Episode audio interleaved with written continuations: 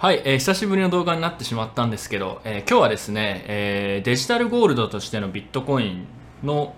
えまあ、市場規模だったり価格のモデル化みたいなことについて話をしようと思います。えこの記事はですね、ここに書いてあるモデリングビットコインズバリュースキャシティってやつですね。まあ、希少性からビットコインの価値をモデル化するって記事で、え出てきたのが今年の3月なんで結構前なんですけど、まあ、今見てもかなり面白い記事で、えーまあ、ビットコインの適正価格ってどんなものなのとかっていう話だったりとかあとは、えーまあ、ゴールドとビットコインってよく比較されるんですけど果たしてその類似性だったりを、えー、定量化できるのかデータで本当にビットコインとゴールドっていうのは似てる部分があるよっていうのを示せるのかみたいなことについて考えている記事です。で非常に面白いので今回紹介しようと思います。で今回あ今たまたまねあのえ、スクリーンショットで出してるのは英語なんですけど、え、有志でボランティアでなんか日本語に翻訳してくれた人がいたみたいでその記事がちょうど昨日か一昨日くらいに出てたので、え、日本語の記事に興味がある人はそちらの記事のリンクも貼っておきます。ただちょっと翻訳が少し、直訳みたいな感じなので若干読みづらいので今回は英語でこのままバーって見ていきます。はい、えー、では行っていきましょう。まず前提としてなんですけど、よくそのビットコインはデジタルゴールドですよとかゴールドに似てるとかって言うんですけどそもそもなんでゴールドに価値があるのかって話からなんですけど、まあ、これもね諸説いろいろあると思うんですけどこの記事で、注目しているのが希少性です。でさらに分解して言うと、希少性の中でもストックとストックトゥフローレーションっていうんですけど、えー、市場にすでに流通しているゴールドの数ゴールドの量と、え新規生成毎年新規生成される採掘される、えゴールドの数を比較して、まあ、その割合を調べる。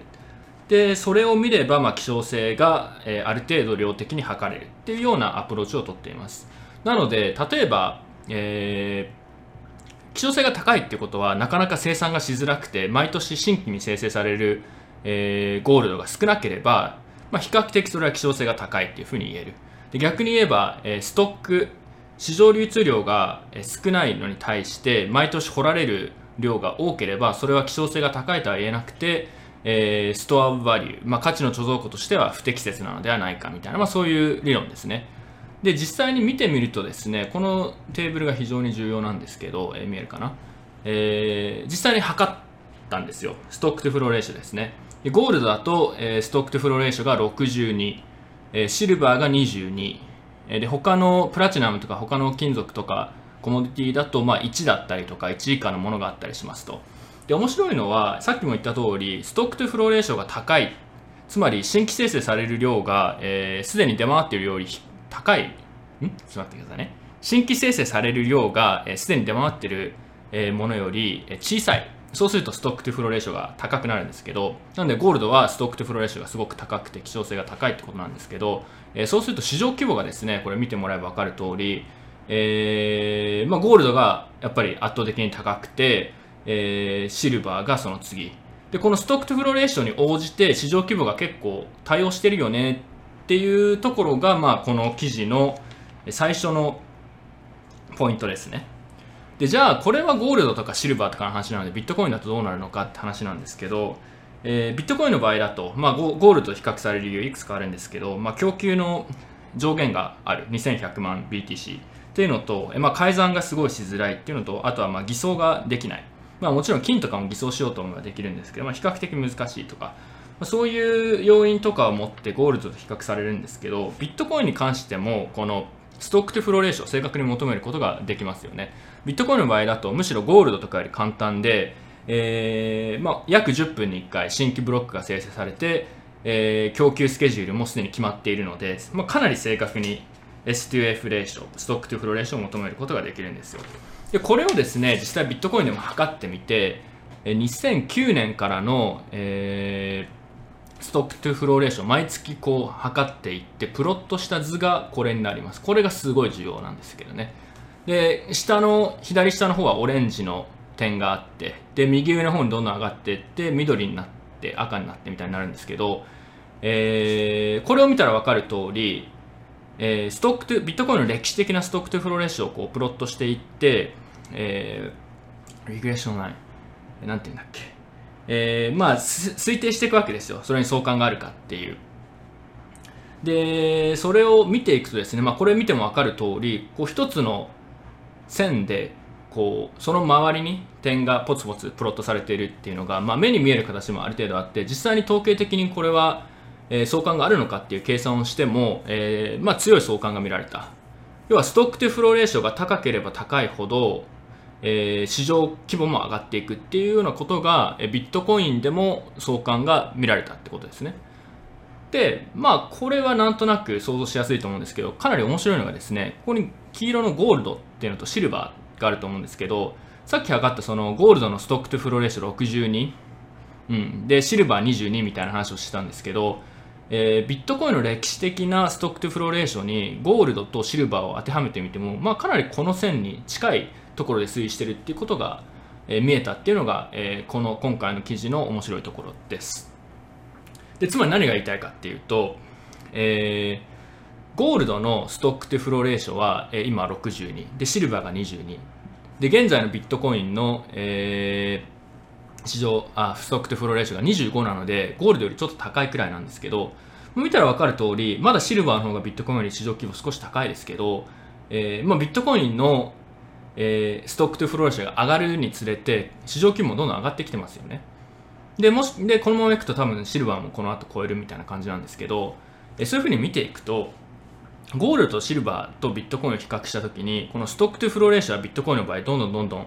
上がっていく。なぜかというと、え供給量がどんどん減っていくわけじゃないですか。2020年来年の、えー、確か5月ですかねには半減期がまた予定されていてそうすると、えー、供給量がさらに減って stock to flow ratio はさらに上がっていきます。そうするとこの線の右上にどんどんどんどん近づいていくんですけど、えー、もし、え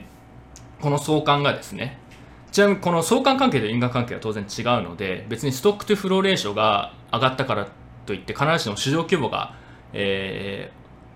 この線に沿って上がっていくってわけでは必ずしもないと思うんですけど強い相関が見られている場合、まあ、この説が正しければストックとフローレーションが上がるにつれて市場規模も上がっていくんじゃないのかっていうような、まあ、洞察が得られるってことですね。はい。なので、えー、この記事でですね、計算してたんですけど、もし2020年の半減期が来た後にストックとフローレーションを測ると、それが大体、えー、50になるんですね。で、50になると、この線だと、今、フローレーションがまあ25でここなんですけど、まあ、これが50になると、まあ、ここら辺まで来ると。でそうすると、えー、このモデルに応じた適正価格はどれくらいなのかっていう計算をすると半減期後のストックトゥフローレーションによるモデルの適正価格は、えー、55万5000ドル、まあ、大体600万円ちょいいかないくらいの価格になるんじゃないのかっていうのは想定をしているわけです。はい、で、まあ、これだけ聞くとあすごいなんかビットコインの価格これからストックトゥフローレーションが上がれば上がるほどさらに上がっていくんだって思うかもしれないですけど、まあ、さすがにそんなに単純な話は当然なくて、えー、この説にはですね、いくつか問題点があると自分は思っていて、一つは、えー、ゴールドの場合だと、新しいゴールドの発掘量が減っていっても、別にゴールド自体の、えー、他のゴールドに影響があるわけではないですし、えーまあ、物質として何か変わるわけではないじゃないですか。別に発酵量が変わっても、ゴールド自体、物理的なものに影響はないんですけど、ビットコインの場合、えー、発行量が減っていくと、その分、マイニングをするインセンティブが減っていってしまう可能性があって、それはつまりまあビットコインのセキュリティがそれによって下がっていってしまう可能性があるっていうことですよね。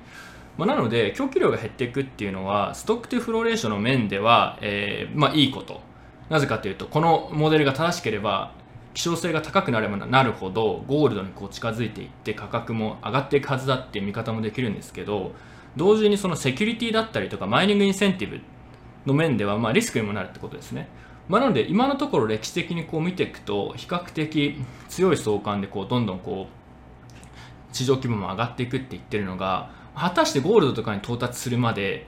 この相関を保てるのかっていうのはまだわからないってところが、まあ、このモデルのまあ大きな課題というか弱点、まあ、まだ分かってないところですよね。ちなみに筆者はですね、えー、別にこの筆者がこの説を必ずしも強く推してるわけじゃなくて、もともとこういうストックというフローレーションが非常に重要で、ゴールドの価格とかもこれによって、えー、説明できるよねっていうような説があって、この人はじゃあそれそれが本当なのかっていうのをデータを実際に見てみて検証したっていう感じなんですけど、まあ、なので必ずしもこのモデルが今後もずっと永続的に続いていくというのはまだわからない。むしろ筆者もまあわからないしまあ面白いよねとどうなるか見てみたいよねみたいな感じみたいですね。でもう一個、え、このストックとフローレーションの話をするとこれビットコイン以外の他のアルトコインとかにも同じような理論って通用するんじゃないのかなと思うんですけど、え、自分はそうは思ってなくて、え、なぜかというとこのストックとフローレーションの前提として供給スケジュールがま予測できるっていうのと供給スケジュールがま勝手に変な風に変わったりしないっていうすごい大きな前提があるわけですよ。なので新規生成するコインを新規生成するのにまコストがかかったりとか、まあ、予想ができるっていうのが非常に重要で、え、まあ、偽札じゃないですけどそういうものをこうコストが低く生成できないっていうのが結構重要なんですね。そういう前提があるわけですよ。なので、え他のアルトコインでこの理論を当てはめようとすると問題はその供給量が全然まだ決まってないコインとか結構あったりとか、えー、もしくはあまり分散化されてないものもほとんどもう1人とか2人が、まあ、開発者とかが、えー、まあ、コントロールできるものとかだとそもそも供給量を勝手に変えられてしまう可能性があるのでこのモデルはま多分うまく当てはまらないんじゃないのかなというふうに思っていてこのモデルが当てはまるのは歴史的な経緯を考えても今のところ、まあ、ビットコインだけかなというふうに個人的には考えています。で、今回の話は POW コイン、まあ、ゴールドとビットコインの比較、まあ、ゴールドも、えー、生成するのに採掘をしなくちゃいけなくてコストがかかるとか、そこら辺も非常に似てるんですけど、プルーフオフステーク、POS のコインだと同じモデルが当てはまるのかどうかっていうのも結構面白いところで、まあ、自分の中で多分こうだなっていうのはあんまり今明確にないんですけど、えープルーフ・オブ・ステークの場合やっぱり生成コストの話とかが、えー、プルーフ・オブ・ワークとかと全然違いますしおそらくこのモデルは当てはまらないんじゃないのかなというふうに個人的には思ってます。ただなんかそういうのを調べていくと面白いかもしれないですね。でもう一個そのこのモデル最後なんですけど面白いのは、えー、まあ、ビットコインの適正価格とか適正市場規模ってどれくらいなのかっていう話はまあ結構トレーダーの人とか投資家の人とかにとってはすごい面白い話だと思うんですけど、えー、なんていうんですかね、あの、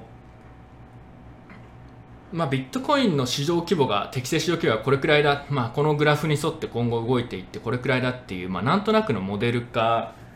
はできるんですけど、えー、他のコインによっては、えー、特定のコインの価値っていうのは希少性ではなくてその需要だったりとかトランスアクションの数だったりとか、えみんながペイメントとしてどれくらい使いたいのかっていうところを重視してるコインもあると思うんですよ。まあ、ビットコインと、まあ、ビットコインキャッシュの比較でよくすることを例えば言われるんですけど、ただですね、え、まあ、これはご存知の通り、えー、まあ、もはやデータを引っ張ってくる必要すらないんですけど、今の時点ではですよ、あの実需があるコインっていうのはまあほとんどない、ビットコインも含めても、まだほとんど実需と言えるようなものはあってないようなものだと自分は思っていて、えイーサリアムとかも、えー、トランサクション数とか結構ありますし、ユーザーもビットコインについて多いと思うんですけど、DAPS の利用者数っていうのが、まあ、1日、ちょっと今パッてないんですけど、数千とかですか？まあ、ちょっと見てみましょうか。えー、DAP レーダーとかに行けばいいんですかね。かなり使われてるであろう、イーサリアムのプラットフォームです。イーサリアムでさえ、最新の利用人数が1日まあ数千から1万とかじゃないですかね、わかんないですけど、えー、出ないな。えー、あ、これか。まあ、1、10、100、1000万、10万、あ、結構思ったよりいるな。まあ、20万。まあ、このユーザーの数って多分アドレスを数えただけなので、果たしてどれくらい正しいかどうかちょっとわかんないんですけど、まあ、つまり実習は1日、まあ、例えばじゃあ10万だと想定したとして、まあ、それが大き多いかって言われると、まあ、正直そんなに多くない。少なくとも今の市場規模を正当化するような規模にはなってないと思うんですね、まあ、なので、えー、まあ暗号通貨仮想通貨の適正な市場規模っていうのはおそらくこの希少性っていう